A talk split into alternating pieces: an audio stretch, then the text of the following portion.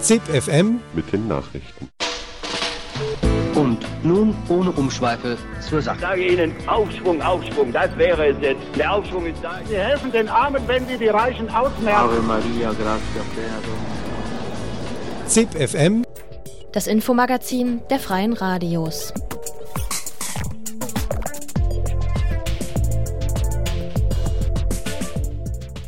Hallo und herzlich willkommen zum vielleicht letzten ZipFM. Mehr dazu am Ende dieser halben Stunde. Die heutige Sendung ist eine Zusammenarbeit zwischen Berlin und Hannover und die heutigen Themen sind eine strukturelle Krise, Studiengebühren in Spanien,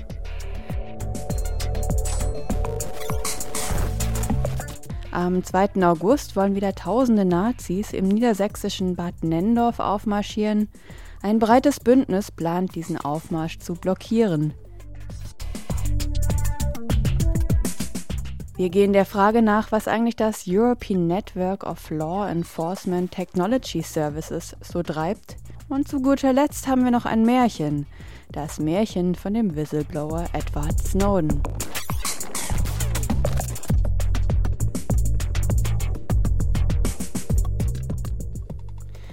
Die am besten ausgebildete Generation in der spanischen Geschichte steht dank der Bankenkrise und der Troika vor den schlechtesten Perspektiven und Möglichkeiten nach 45. Die Erhöhung der Studiengebühren in Spanien verschlechtert die Situation vieler Studierenden zusätzlich. Sandra Garcia von Radio Dreieckland Freiburg sprach mit, mit der Aktivistin Maitan Fatorecci. Eh. Um es zuerst einmal klar zu machen, in Spanien funktioniert die Verwaltung auf zwei verschiedenen Ebenen. Einmal auf der Ebene der autonomen Gemeinschaften und dann auf der des spanischen Staates. Wir haben einen starken Anstieg der Gebühren von Seiten beider erlebt. Aber wer damit ursprünglich angefangen hat, war der Staat. Das bedeutet, dass Studierende in den verschiedenen autonomen Gemeinschaften unterschiedlich behandelt werden. Zum Beispiel ist die Region, wo am meisten bezahlt wird, Madrid. Ein Studienjahr kostet dort zwischen 1600 und 2000 Euro. Im Baskenland zahlen die Leute zwischen 700 und 1000 Euro jährlich. 2.000, 1.600 euros frente a, por ejemplo, los 700, 1.000 euros que puede costar, por ejemplo, en el País Vasco. Entonces, ahí tenemos una desigualdad primera. Entonces, hay, hay que diferenciar también eso. ¿Desde cuándo están? Seit wann gibt es diese Erhöhungen von Studiengebühren? Sobre todo desde que comenzó la, la crisis y, la, y el proceso de mercantilización de la universidad. Der stärkste Anstieg kam vor etwa zwei Jahren, aber ganz allgemein kann man sagen, dass die Erhöhung mit dem Beginn der Wirtschaftskrise und dem Prozess der Kommerzialisierung der Universitäten begann. Mit der Umsetzung des Bologna-Prozesses im Jahr 2008 gingen die Gebühren nicht nur bei der ersten Immatrikulation hoch, sondern auch bei den folgenden. Wenn ein Student bei einer Prüfung durchfällt und sie erneut anmelden muss, wird er finanziell mit einer noch höheren Zahlung bestraft. Das bedeutet, dass viele Studierenden, die eine Klausur nicht bestehen, ihr Studium nicht mehr finanzieren können. In welcher Situation war Spanien, als es diese Erhöhungen umsetzte? Nos encontramos en una crisis estructural dada por el sistema en el que vivimos, por el régimen económico y social.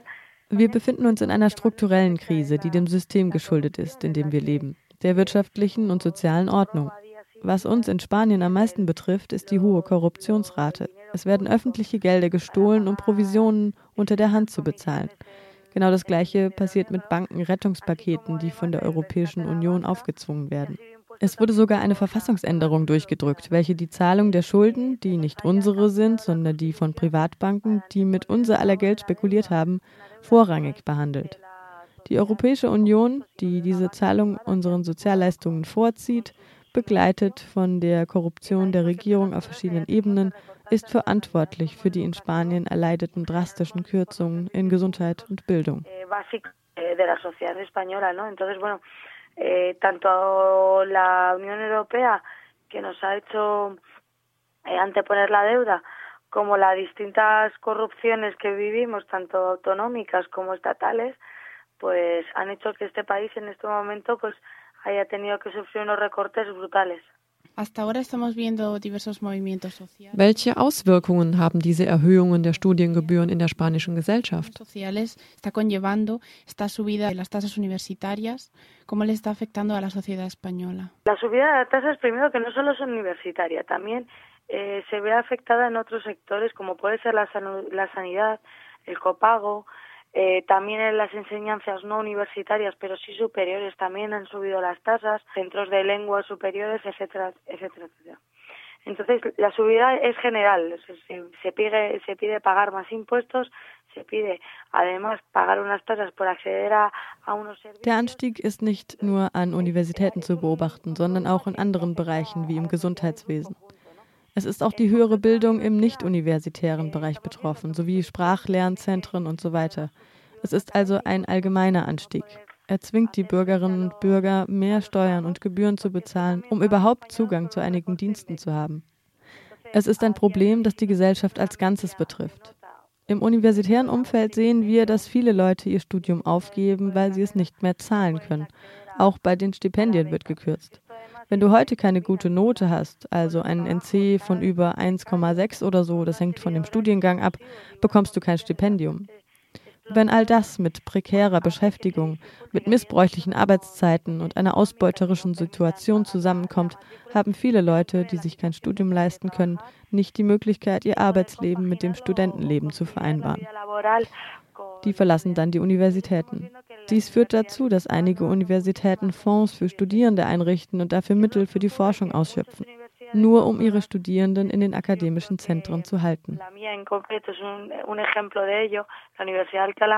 crean fondos de ayuda para los estudiantes, eliminando fondos a la investigación para poder mantener a los estudiantes dentro de los centros académicos. Soweit zu den Studiengebühren in Spanien.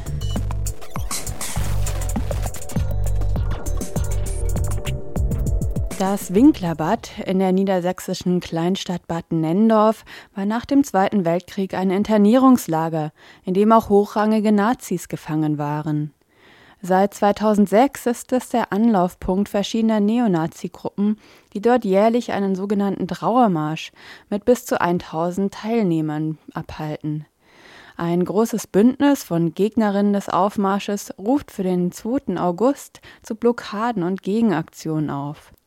Volker von der Initiative Kein Nazi-Aufmarsch in Bad Nendorf im Interview mit Radio Zusa aus Lüneburg. Was der Anlass ist, war, dass nach dem Zweiten Weltkrieg und nach dem Ende des Zweiten Weltkriegs wurde da äh, im Winklerbad, das war erst so ein, ja, so ein äh, Kurhaus, ähm, wurde da ein Internierungslager und ein Gefängnis der äh, britischen, des britischen Militärs eingerichtet. Und äh, dieses äh, Gefängnis bestand zwei Jahre in diesem Gefängnis wurde gefoltert. In diesem Gefängnis sind auch äh, durch diese Folterung ähm, Leute zu Tode gekommen. Und äh, das Lager wurde dann geschlossen nach zwei Jahren. Der Lagerarzt wurde verurteilt. Dann haben äh, lokale Medien das aufgegriffen. Es gab eine äh, Reportage bei Panorama damals. Und darüber haben die Nazis das dann irgendwie mitgekriegt, was da eben in Bad Nenndorf los äh, war, eben kurz nach dem Zweiten Weltkrieg. Und äh, haben daraus eben gesagt, äh, also das, was dann auch so in, in anderen Orten äh, passiert ist, so eine Täter-Opfer-Umkehr. Also warum saßen denn da äh, ehemalige hochrangige Nazis in, in so einem äh, Gefängnis, wurde eben völlig ausgeblendet. Es ging darum, da wurden Deutsche gefoltert und äh, die Alliierten äh, haben das aus, ja, keine Ahnung, äh, weil sie eben so schlimm sind, äh, gemacht und sozusagen dieser Zweite Weltkrieg, der da vorher stattgefunden hat, der Holocaust, das wurde alles ausgeblendet.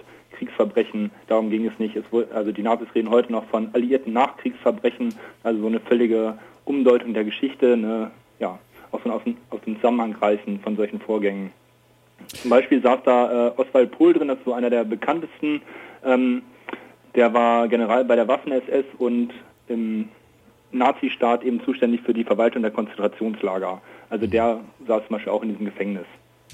Also seit 2006 ähm, machen da die Nazis denn immer so einen Trauermarsch oder einen Gedenkmarsch oder so. Was für Nazis sind das? Sind das jetzt eher so, so ja, ich will mal sagen, so altbackene äh, Revisionisten oder sind das so, so taffe Kameradschafts-Nazis äh, oder wer marschiert da? Also angefangen hat oder initiiert hat diesen Aufmarsch die damals nationale Offensive Schaumburg, die örtliche Nazi-Kameradschaft Ähm, ich glaube, die hatten damals noch nicht so viel mit diesen autonomen Nationalisten zu tun. Ähm, also vom Kla Erscheinungsbild eher so klassische Kameradschaft. Sie hatten dabei dann Unterstützung von äh, Thomas äh, Wulff aus Hamburg, ähm, der ist ja auch ein Begriff. Ähm, sie hatten Unterstützung von Leuten, die in Bremen und Pferden in der NPD und der JN waren. Also da waren sie schon relativ gut aufgestellt. Sie hatten aber auch Kontakt ins äh, Rheinland, nach Düsseldorf zu Leuten, ähm, aus denen später dieses Aktionsbüro äh, Mittelrhein geworden ist. Ähm, also sehr gut vernetzt, also damals schon, als es losging. Und aus diesen Städten wurde oder diesen Regionen wurde dann auch der Vorbereitungskreis äh, zusammengestellt. Bis 2010 kann man eigentlich sagen, dass dieser Nazi-Aufmarsch äh, immer wichtiger geworden ist. Das sieht man in den teilnehmenden Zahlen. Also 2010 waren es so zwischen 900 und 1000 Neonazis, die eben auf der Straße waren. Ähm, sie haben aber immer wieder äh, den, ähm, den Bogen geschlagen, eben auch zu, oder jetzt in den letzten Jahren vor allem den Bogen geschlagen, auch zu aktuellen Themen oder für die aktuelle Themen. Also äh, letztes Jahr ging es verstärkt nochmal um Holocaust-Relativierung. Sie hatten da ähm, Rednerinnen eingeladen, ähm, die sich eben für Holocaust-Leugner einsetzen, die äh, die Antirepressionsarbeit in dem Feld leisten. Und letztes Jahr war eben auch eine Delegation aus Großbritannien da von britischen Neonazis und die eben auch in diesen Holocaust-Leugnerkreisen unterwegs sind. Also sie versuchen, diese äh, schon ein breites Spektrum an Themen abzudecken, um dann auch eben dementsprechend Leute dahin zu kriegen. Äh, wie ist denn dein Eindruck? Haben die klein angefangen und wurden dann immer mehr oder ist es eher andersrum? Bis, also von 2006 bis 2010 gibt es auf jeden Fall eine Steigerung, fast sogar äh, jedes Jahr doppelt so viele. Also 2006 waren es 100, die da durch, die Stadt gezogen sind, im 2010 zwischen 900 und 1000 und äh, seitdem nimmt es eigentlich wieder ab. Woran das allerdings liegt, können wir nicht so richtig einschätzen, ähm, weil das eben auch bundesweit bei anderen Neonazi-Aufmärschen, die irgendwie stattfinden, zu beobachten ist, äh, sei es in Magdeburg, ähm, wo jährlich im Januar gegen die äh, oder aus Anlass der Bombardierung der Stadt äh, demonstriert wird von den Nazis, oder sei es solche Geschichten wie Tag der deutschen Zukunft. Auch da nehmen die teilnehmenden Zahlen ab. Ähm, also das scheint gerade nicht nur in Bad Nendorf so zu sein. Vielleicht liegt es ja aber auch an den Gegenaktionen, weil da gab es ja schon auch einige in den letzten Jahren, bis hin zu, dass die Nazis gar nicht marschieren konnten. Ja, ähm, also wir haben äh, in, als Initiative Kein Nazi-Aufmarsch in Bad Nendorf 2012 angefangen, unsere Arbeit aufzunehmen. Äh, die Situation war da, dass es zum einen eine klassische Antifa-Mobilisierung nach Bad Nendorf gab ähm, und es gab ein lokales Bündnis, was von den Leuten, die eben da gewohnt haben, getragen wurde. Ähm, und wir haben gesagt, eigentlich braucht es so ein, so ein äh, irgendwie so ein Bindeglied zwischen diesen beiden Protest- und Widerstandsformen und haben dann eben angefangen, weil das alles auch Leute waren, die die Initiative mitgegründet haben oder Gruppen waren, die Erfahrungen in, in Dresden hatten, die da bei den Massenblockaden mit dabei waren. Und wir haben gesagt, wir versuchen mal dieses Konzept von Massenblockaden nach Bad Nendorf zu bringen. Und damit haben wir äh, 2012 halt unter einem eigenen Namen angefangen. Und letztes Jahr ist es zum ersten Mal, seitdem dieser Nazi-Aufmarsch stattfindet, gelungen, ähm, eine große Blockade hinzukriegen vor diesem Winklerbad, wo die Nazis eben immer ihre Endkundgebung abhalten, ähm, mit 600 Leuten, also mehr als wir sozusagen gestellt haben. Also Leute vor Ort haben sich mit in diese Blockade eingeklinkt, haben da mitgemacht und äh, so ist es zum ersten Mal seit 2006 gelungen, diesen Nazi-Aufmarsch tatsächlich zu stoppen und äh, dass die Nazis nach Hause fahren mussten. Mhm. Äh, oder eben ihre Route und ihre Kundgebung nicht ganz bis zum Ende durchbringen konnten, sondern dann eben umgedreht sind. Kannst du noch ein bisschen erzählen, wie der 2. August dann aussehen soll? Wann geht's los und wohin und so? Ich habe ja gesagt, wir haben versucht, als wir uns gegründet haben, dieses Konzept aus Dresden nach Bad Nendorf zu bringen. Das ist äh, einfacher gesagt als getan, denn Bad Nendorf ist einfach relativ klein. Diese Nazi-Route, das ist kein Kilometer, den die da laufen. Vor Ort sind immer so um die 2000 äh, Polizisten und Polizistinnen. Ähm, das heißt, dieser Ort ist relativ äh, zu. Da kommt man irgendwie nicht durch. Also sowas wie dezentrale Aktionen klappen da selten. Für uns sieht der nächste Samstag so aus, dass wir äh, uns um 9 Uhr in Hannover am Hauptbahnhof treffen und von da aus mit vielen Leuten, mit allen Leuten, die blockieren wollen, nach Bad Nendorf fahren, um da, je nachdem wie sich die Lage ergibt, eben vielleicht an dem Erfolg vom letzten Jahr anzuknüpfen, vielleicht an anderen Stellen zu blockieren, Das wird sich, denke ich, alles vor Ort äh, zeigen. Ähm, für uns ist erstmal klar, dass wir einen Rahmen schaffen wollen, in dem allen klar ist, worauf sie sich einlassen. Wir haben einen Aktionskonsens. Wir erzählen auf den Infoveranstaltungen ganz offen, worum es uns geht, nämlich die, äh, eine Blockade, eine Menschenblockade dieses Aufmarschs ähm, und äh, laden eben alle dazu ein, sich da mit dran zu beteiligen. Gibt es denn irgendwie Infopunkte oder angemeldete Kundgebungen oder so, wie jetzt so in Dresden oder Magdeburg oder so? Ja, auch da ist die Einzahl richtiger. Wie gesagt, die Stadt ist einfach äh, klein. Aus Bad Nendorf ist Bund, also diesem lokalen Bündnis, wurde eine Demonstration angemeldet, ähm, die jetzt auch gestern oder vorgestern ähm, genehmigt wurde. Das wird für uns erstmal ein Anlaufpunkt sein, um eben mit den Leuten vor Ort auch nochmal äh, zusammen ein Zeichen gegen Nazis setzen und ähm, wenn sich dann vielleicht Leute Blockaden anschließen, die vor, nach äh, dieser Demo passieren, dann freuen wir uns natürlich. Soweit zum Nazi-Aufmarsch in Bad Nendorf am kommenden Samstag, den 2. August.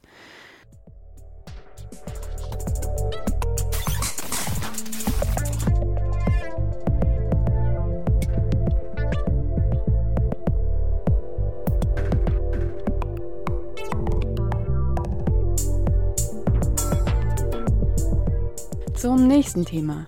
Die EU gibt nicht nur ungeheure Mengen an Geld für die Abschottung der Außengrenzen und die damit einhergehenden regelmäßigen Menschenrechtsverletzungen aus, auch die nationalen Bo Polizeibehörden im Inneren sollen effektiver und schlagkräftiger werden. Dazu wurde bereits 2008 das European Network of Law Enforcement Technology Services kurz NLETS, ins Leben gerufen. Im Interview mit Radio Dreikland hört ihr Matthias Monroy.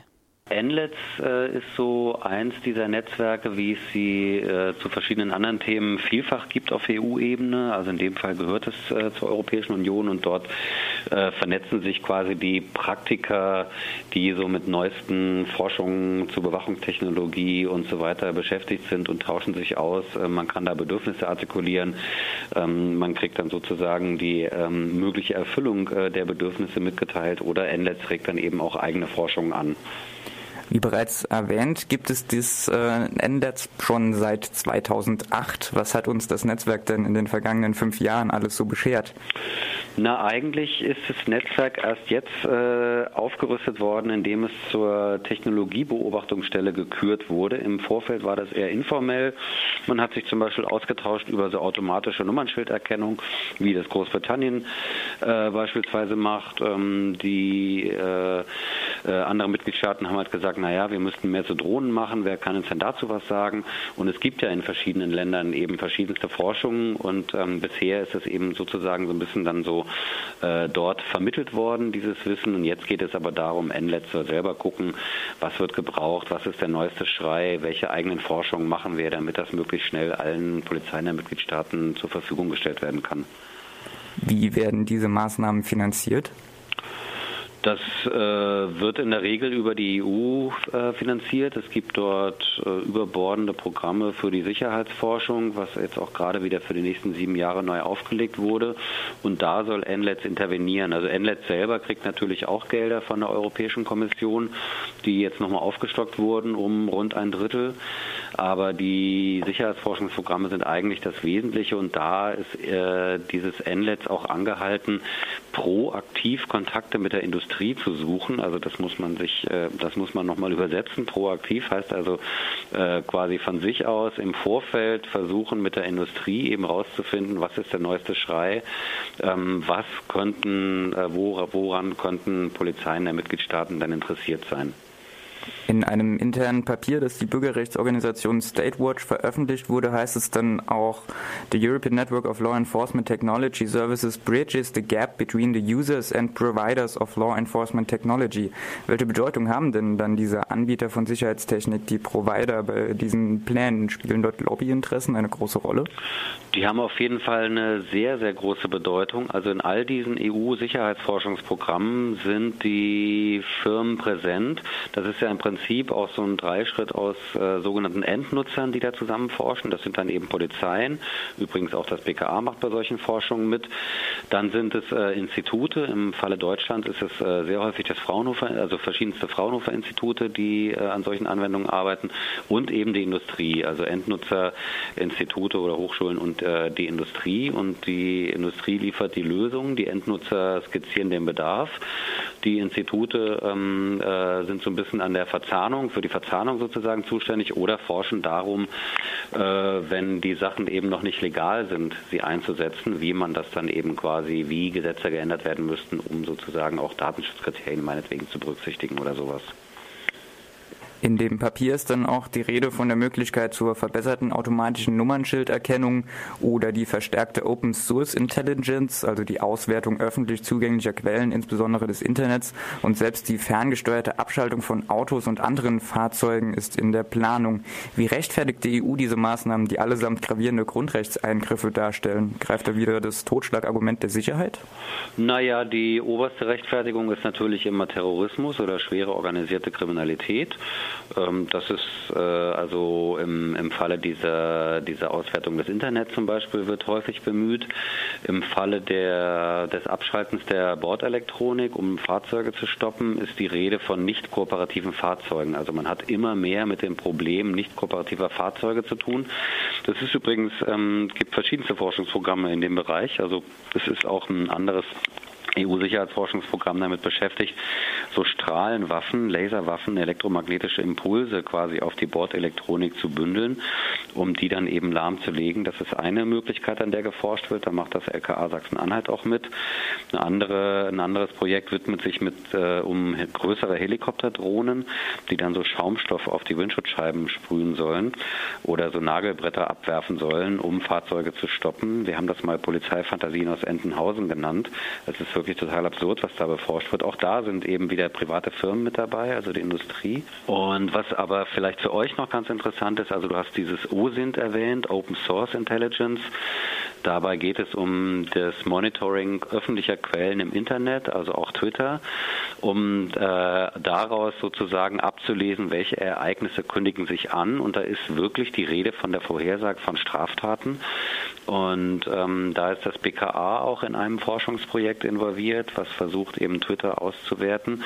Und das BKA war bekanntlich auch schon in Freiburg bei IBM. Äh, IBM hat mit der Uni Freiburg eine Kooperation, die eben genau das äh, versuchen zu entwickeln, eine Vorhersagesoftware äh, für Straftaten. Also ist ganz ernst gemeint. Man will halt auf Basis von Statistiken und der intelligenten Auswertung des Internet quasi ähm, Nuancen erkennen, äh, um dann äh, womöglich eben proaktiv, also bevor irgendwas passiert ist, schon zuschlagen zu können. Und da gibt es eben auch eine Kooperation äh, mit Freiburg.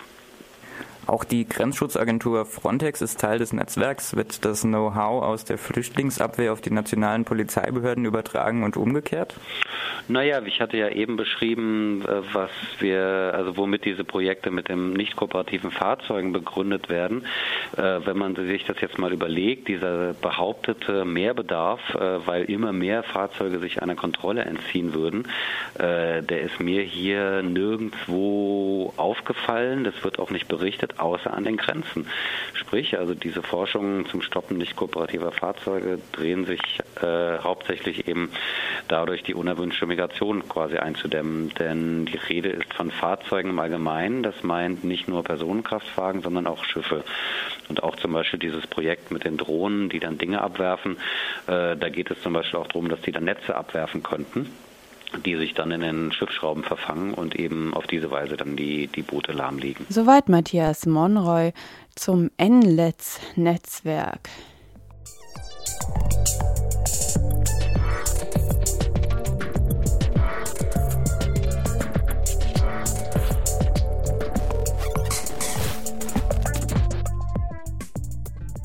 Und zum Ende haben wir noch ein Märchen für euch. Das Märchen vom Whistleblower Edward Snowden. Es war einmal ein junger Mann, der Zugang zu Informationen hatte, die niemals für die Ohren Normalsterblicher bestimmt waren. Der junge Mann mit Namen Edward Snowden arbeitete als technische Fachkraft für den US-amerikanischen Geheimdienst NSA. Die NSA wurde von mächtigen und niederträchtigen Menschen geleitet, deren erste und einzige Aufgabe es war, die ganze Welt bis in die dunkelsten Winkel Sibiriens zu überwachen und auszuspionieren. Wild und wüst sammelte die Behörde Informationen zu allen digitalen Interaktionen und Kontakten zwischen den Menschen dieser Welt. Sie machte sogar vor den Regierungen souveräner Staaten und ihren Verbündeten nicht Halt. Nein, die NSA ging sogar so weit, das Mobiltelefon der deutschen Bundeskanzlerin Angela Merkel abzuhören, wo doch alle an das ungeschriebene Gesetz glaubten, unter Freunden tue man so etwas nicht. Ohne Scham und moralische Bedenken wurden die Grenzen der Privatsphäre übertreten, gedehnt und verletzt. Die NSA rechtfertigte ihre Sammelwut in der Regel mit dem Verweis auf die drohende Gefahr durch Terrornetzwerke wie Al-Qaida, die es zu stoppen galt. Und womöglich wäre es immer so weitergegangen, wenn nicht Edward Snowden mutig eingeschritten wäre. Unter großem persönlichen Risiko kopierte Edward Snowden geheime Unterlagen und leitete sie an die Presse weiter. Am 6. Juni des Jahres 2013 wurde Snowdens Geschichte dann in der Zeitung The Guardian publik gemacht. Drei Tage später gab sich Snowden schließlich auch als Informant zu erkennen, denn er fürchtete, vom US-amerikanischen Geheimdienst entführt oder gar ausgeschaltet zu werden. Seitdem harrte der junge Mann in Moskau aus. Snowden war es nicht möglich, zurück in die USA zu reisen, denn das FBI hatte mit einer Strafanzeige unter anderem wegen Spionage einen Haftbefehl gegen ihn erwirkt.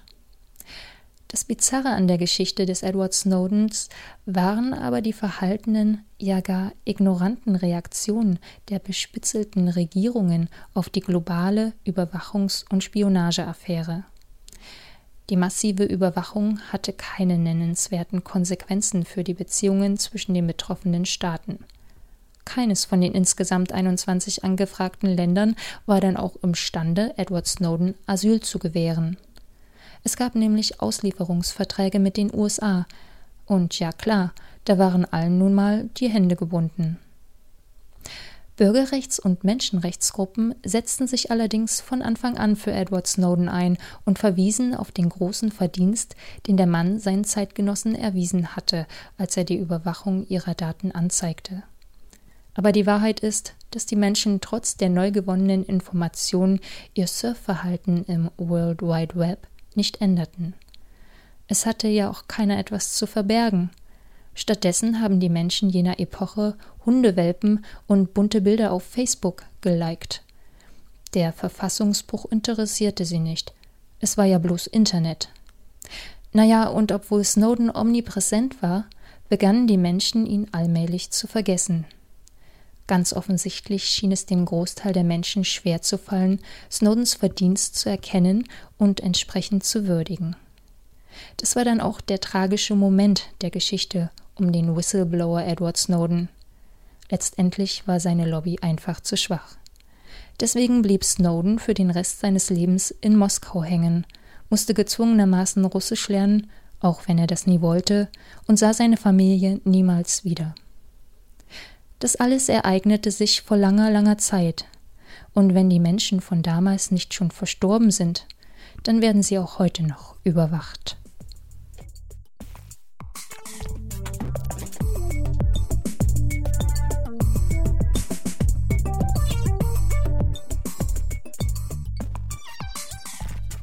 In diesem Sinne, das war eine halbe Stunde ZipFM, das Infomagazin der freien Radios und vielleicht weiß die letzte halbe Stunde von ZipFM.